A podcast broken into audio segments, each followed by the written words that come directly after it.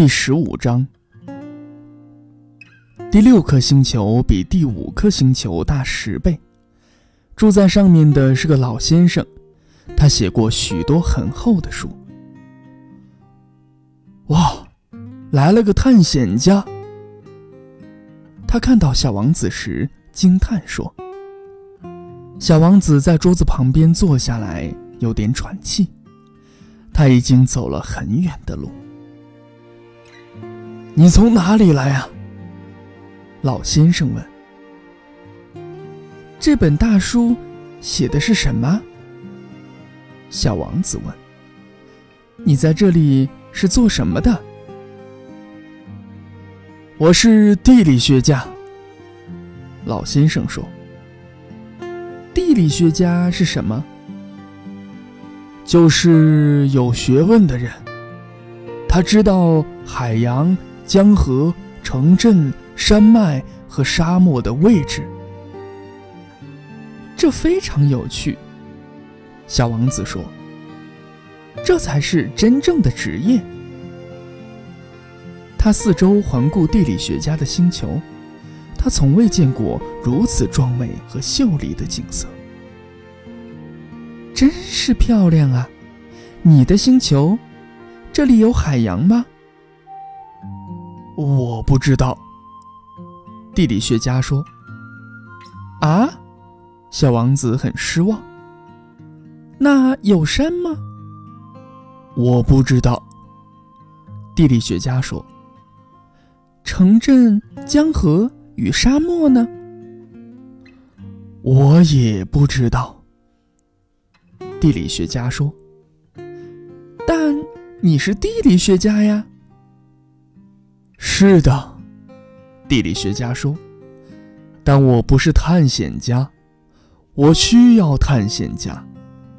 地理学家的职责不是走出去弄清楚外面有多少城镇、江河、山脉、海洋和沙漠。地理学家是很重要的，不能到处瞎逛。他不能离开他的办公室，但他可以接待探险家。他向探险家提出问题，写下他们的回忆。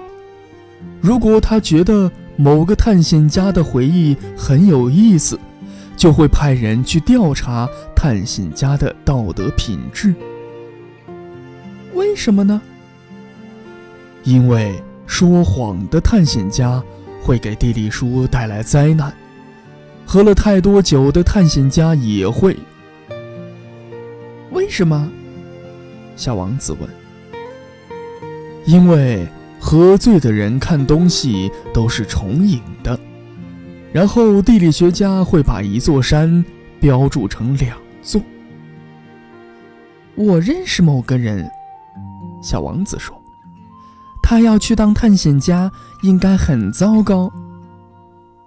也许吧，当探险家的道德品质被证明是可靠的，人们就会调查他的发现。到实地去看看吗？不，那太麻烦了。人们会要求探险家提供证据，比如说他发现了一座大山，我们就要求他带几块大石头回来。地理学家突然变得很兴奋。但你是从远方来的，你是探险家。给我讲讲你的星球吧。地理学家已经把登记簿翻开，削尖了他的铅笔。人们先用铅笔写下探险家的故事，等到探险家提供证据之后，再改用钢笔写。请讲。地理学家说：“哦，我的星球。”小王子说：“不是很好玩。”它特别小，我有三座火山，两座活火山，一座死火山，但很难说它将来会不会喷发。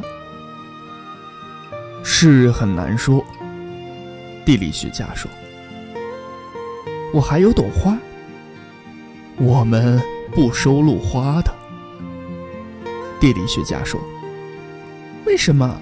这朵花是最漂亮的？因为花朵是瞬息即逝的。瞬息即逝是什么意思啊？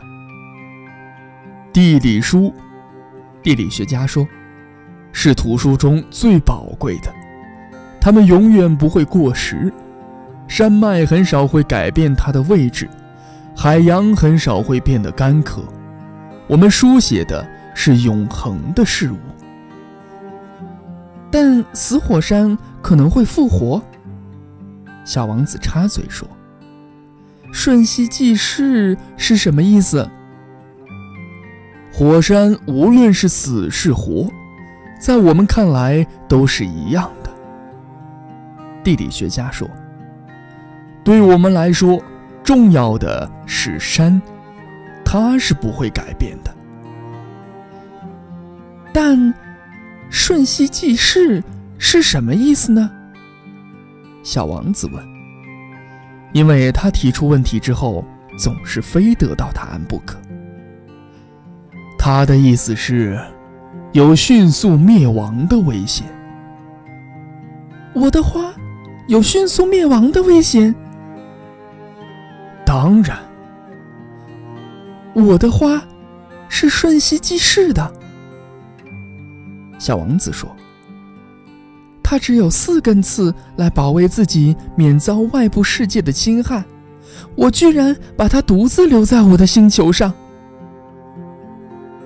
这是他第一次感到后悔，但他鼓起勇气。